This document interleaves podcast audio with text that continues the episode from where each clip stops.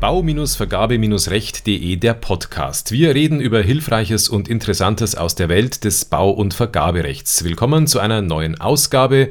Auch heute wieder mit Thorsten Seutz.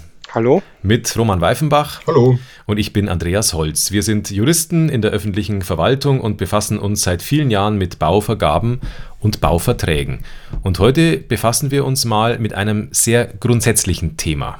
Aufhänger ist, unsere Hörer werden es wissen, der 3 Absatz 7 VGV soll sich ändern und schon vor geraumer Zeit erinnere ich mich mal, ich meine, es war in der Bayerischen Staatszeitung ein Artikel gelesen zu haben, dass das der Untergang der Kommunen sein wird. Wir werden viel, viel mehr Vergabeverfahren brauchen. Eine kleine Kommune wird es nicht mehr leisten können, die Planungsleistungen auszuschreiben für einen durchschnittlichen Kindergarten, einen kleinen Schulneubau. Und da hat sich mir damals schon die Frage gestellt, Warum sind eigentlich Vergabeverfahren so enorm unbeliebt? Ich sage es mal als Jurist, sehe ich das jetzt eigentlich ganz pragmatisch. Vergabeverfahren haben einen tollen Sinn und Zweck. Ähm, sie sollen dafür sorgen, dass Haushaltsmittel sinnvoll verwendet werden. Sie sollen dafür sorgen, dass äh, Wettbewerb stattfindet, nicht zum Selbstzweck, sondern tatsächlich, um die beste Leistung zu bekommen. Wie sind da eure Ideen oder Erfahrungen? Warum gehen Vergabeverfahren den Vergabestellen so auf die Nerven? Sie machen halt einfach Arbeit. Also ich denke, viele Kolleginnen und Kollegen würden es bevorzugen, ähm, einfach das, was sie wollen, sich einfach gesagt aus dem Katalog zu bestellen, so wie wir es als Privatperson halt auch machen. Also wenn ich jetzt loslaufe und brauche ein neues Auto, dann schreibe ich auch nicht drei verschiedene Autohändler an mit der Frage, wer ist jetzt am günstigsten, sondern ich gehe erst mal los und sage, die Marke sagt mir zu, zu dem Autohaus gehe ich und eine andere Marke gefällt mir nicht, die lasse ich einfach raus. Und Vergaberecht heißt halt auch äh, Transparenz und Wettbewerb. Das heißt, jeder darf mitmachen, auch der, den ich aus vielleicht auch nicht sachlichen Gründen, was privat ja völlig okay ist, äh, nicht möchte. Und ich bin dadurch gezwungen, einen größeren Wettbewerb zu machen, als ich vielleicht wollte. Ähm, dass das Ganze legitimen Zwecken folgt, ist natürlich klar, weil der Staat möchte möglichst günstige Auftragnehmer, er will den Wettbewerb stärken, indem dann auch der Beste ähm, sich auf dem Markt letztlich durchsetzt im Preis-Leistungs-Verhältnis. Aber das ist, glaube ich, der, der Urtrieb eines jeden, der etwas beschafft, dass er irgendwas vor Augen hat, was er möchte und dann nicht was anderes vorgesetzt bekommen will, als das, was er zu Beginn im Auge hatte. Ich glaube, ein wichtiger Aspekt ist auch, dass das Vergaberecht einfach sehr komplex ist für Personen, die das jetzt nicht studiert haben. Es ist eine relativ komplexe Situation bei uns. Wir haben Vergabevorschriften an unterschiedlichen Stellen. Man hat äh, die Schwellenwertproblematik, wenn man dann EU-weit ausschreiben muss. Natürlich auch die Angst, man wird vielleicht durch eine Rüge, durch ein Nachprüfungsverfahren eingebremst.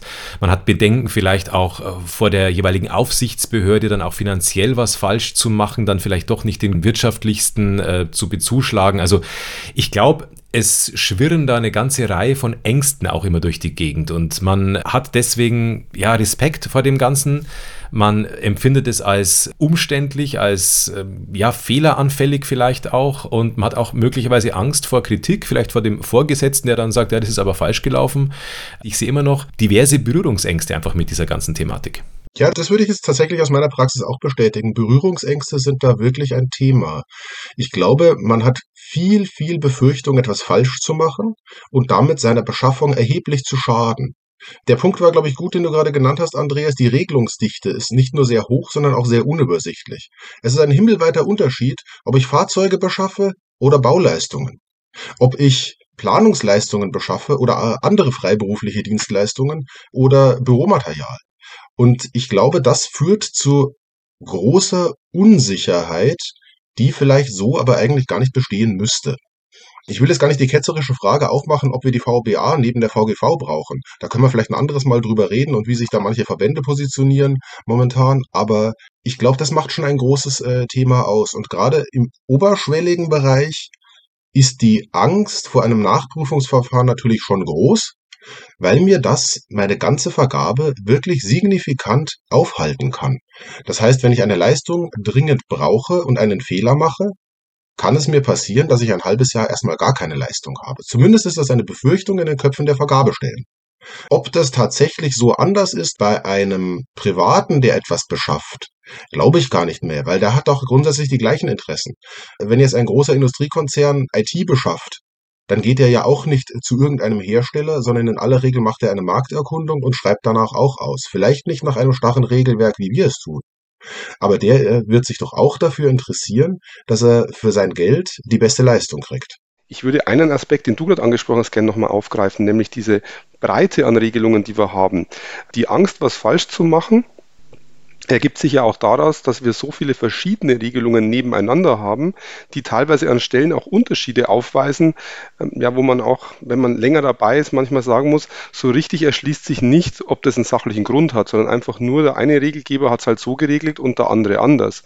Und wir haben jetzt nur von der VOBA und äh, von VGV gesprochen, aber wir haben dann ja auch die VOBA oberschwellig, unterschwellig mit zwei verschiedenen Abschnitten. Wir haben die UVGO, wir haben Haushaltsrecht, wir haben eine Sektorenverordnung, Verordnung, wir haben Konzessionsvergaben, also allein diese ganzen Stichworte. Und überall tauchen dieselben Themen auf aber sie werden halt teilweise auch unterschiedlich gelöst. Das heißt, selbst für Fachleute, die sich auf eine Variante spezialisiert haben, ist dann alles andere trotzdem auf den ersten Blick befremdlich, weil dann steht plötzlich irgendwo Konzessionsverordnung drauf und plötzlich bricht Panik aus, weil man kennt halt nur die VGV oder man kennt halt nur äh, die VOBA und das Unbekannte ist halt immer etwas äh, erschreckend und ich glaube, dass das auch ein ganz großes Problem des Vergaberechts ist, dass es so viele unterschiedliche Regelungen zu denselben Themen gibt. Ich glaube, ein Aspekt, der passt auch zum Stichwort unbekannt, ist der, dass gerade erfahrene Bauleute, sage ich jetzt mal, die schon sehr viele Bauverfahren durchgeführt haben, Bauverträge betreut haben, die, die kennen die guten Unternehmen, die wissen, mit wem hat es gut funktioniert, wer, wer hat das gemacht, was man wollte, wer hat da kooperiert, mit wem ist am Ende auch zeitlich und finanziell die Baumaßnahme gut fertiggestellt worden.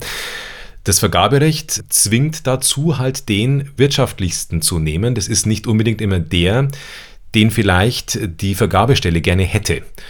Und wir sind alle Gewohnheitstiere. Und wenn wir natürlich wissen, mit einer Firma ist es gut gelaufen, dann glaube ich, sträuben wir uns vielleicht manchmal einfach zu sagen, die Firma ist zwar auch jetzt hier im, im Rennen, aber ich muss mich trotzdem für einen anderen entscheiden.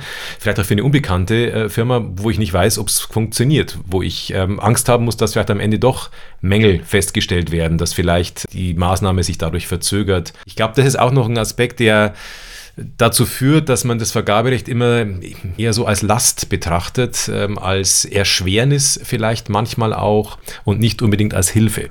Hm, was wäre die Lösung? Womit könnte man den Vergabestellen jetzt hier, ich sag mal, die Hand reichen, den, den Projektleitern es leichter machen? Weil eigentlich ist doch nicht Ziel des Vergaberechts, äh, hinderlich zu sein bei der Auftragsvergabe, sondern Ziel des Vergaberechts ist die beste Lösung zu finden. Also ich sage jetzt mal an deinem Beispiel, äh, Andreas, ich würde jetzt in der Schulung, in der Beratung immer sagen, was macht den denn aus, den Auftragnehmer? Und warum brauche ich dessen Qualitäten? Und kann ich das in Eignungskriterien übersetzen? Das mag ein Unternehmen sein, das eine gewisse Marktgröße hat und eine gewisse Marktpräsenz hat, weil ich das brauche, weil ich zum Beispiel einen äh, 300 Millionen Auftrag vergeben möchte im Tiefbau. Da kann ich nicht irgendjemanden vor Ort nehmen, aber da bin ich doch bei den klassischen Eignungskriterien. Da brauche ich jemanden, der leistungsfähig ist, der ein Umsatzvolumen im Jahr an den Tag legen kann, wo ich sicher weiß, der stemmt das. Und wenn dem ein Lieferant ausfällt, ist es keine Katastrophe, der hat es im Kreuz. Und wenn dem eine Kolonne wegbricht, weil äh, die alle krank sind oder kündigen, dann hat er noch fünf der kriegt es hin. Dahin muss doch die Reise gehen, äh, weil ich glaube, abschaffen werden wir es nicht können. Wir können uns bemühen als Juristen, jetzt sind wir nicht in der Normsetzung, sondern in der Anwendung, aber grundsätzlich als Juristen können wir uns bemühen, dieses Konstrukt zu entflechten. Wir können vielleicht auch dafür werben und können äh, sagen, na ja, so dramatisch ist es nicht. Das Vergaberecht sage ich mal, geht am Ende des Tages doch irgendwie gut und man kriegt viel über die Bühne, auch wenn nicht alles reibungslos läuft. Aber ehrlich gesagt sehe ich keine Alternative, als Werbung dafür zu machen, die Instrumente auszureizen. Ich glaube, das findet noch viel zu wenig statt. Ja, letztlich bleibt ja auch nichts anderes übrig, als aus den Gegebenheiten das Beste zu machen als Vergabestelle. Aber ich glaube, wir dürfen eine Sache nicht vergessen, dass wir auch im Vergaberecht selbst zwischenzeitlich einen Zielkonflikt haben. Vergaberecht kam ja mal ursprünglich aus dem Haushaltsrecht. Da ist es teilweise ja noch verortet.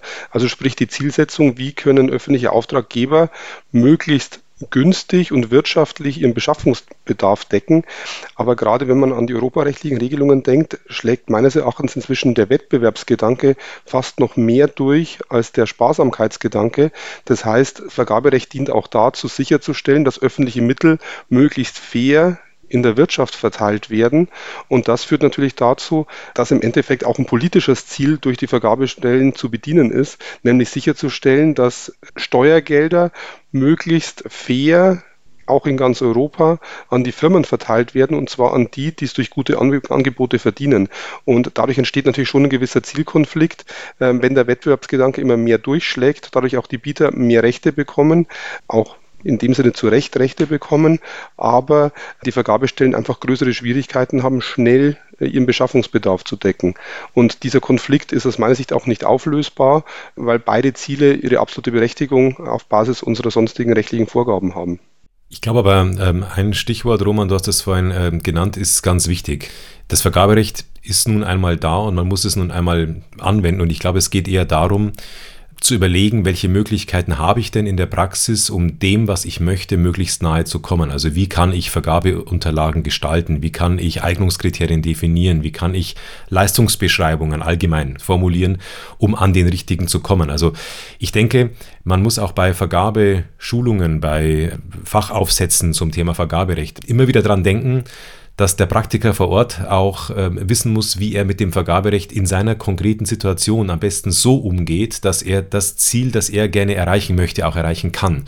Das Vergaberecht sollte nicht als äh, Monstrum auftauchen, das aus Hunderten von Einzelregelungen besteht, sondern eben als nicht unbedingt schlechtes Regelwerk, dass man sich zumindest so zurechtlegen kann und dass man auch so ausnutzen kann, dass man am Ende das eigene Ziel erreicht. Also das, glaube ich, ist ähm, wichtig, das ist, glaube ich, entscheidend, um den Vergabepraktikern da auch die Angst zu nehmen und zu zeigen, wohin der Weg führen kann.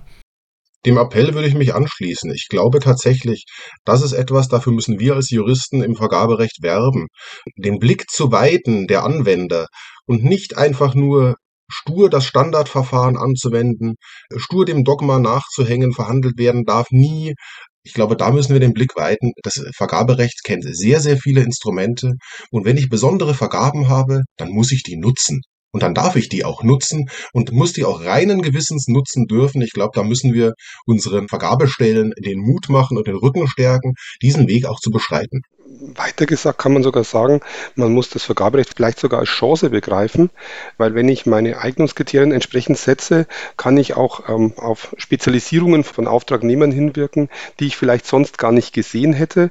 Und ich kann vielleicht auch, wenn ich mit Wertungskriterien arbeite etc., dann kann ich auch viel zielgerichteter mir meinen Beschaffungsbedarf decken lassen. Das heißt, genau das, was du sagst, man sollte nicht nur Standardverfahren durchprügeln, weil ich es muss und irgendwie das lästige Vergabeverfahren abwickeln, sondern die Chancen, die im Verfahren Verfahren stecken, auch in verschiedenen Verfahrensarten stecken, durchaus ergreifen, um einen Beschaffungsbedarf auf bestmögliche Art und Weise zu decken.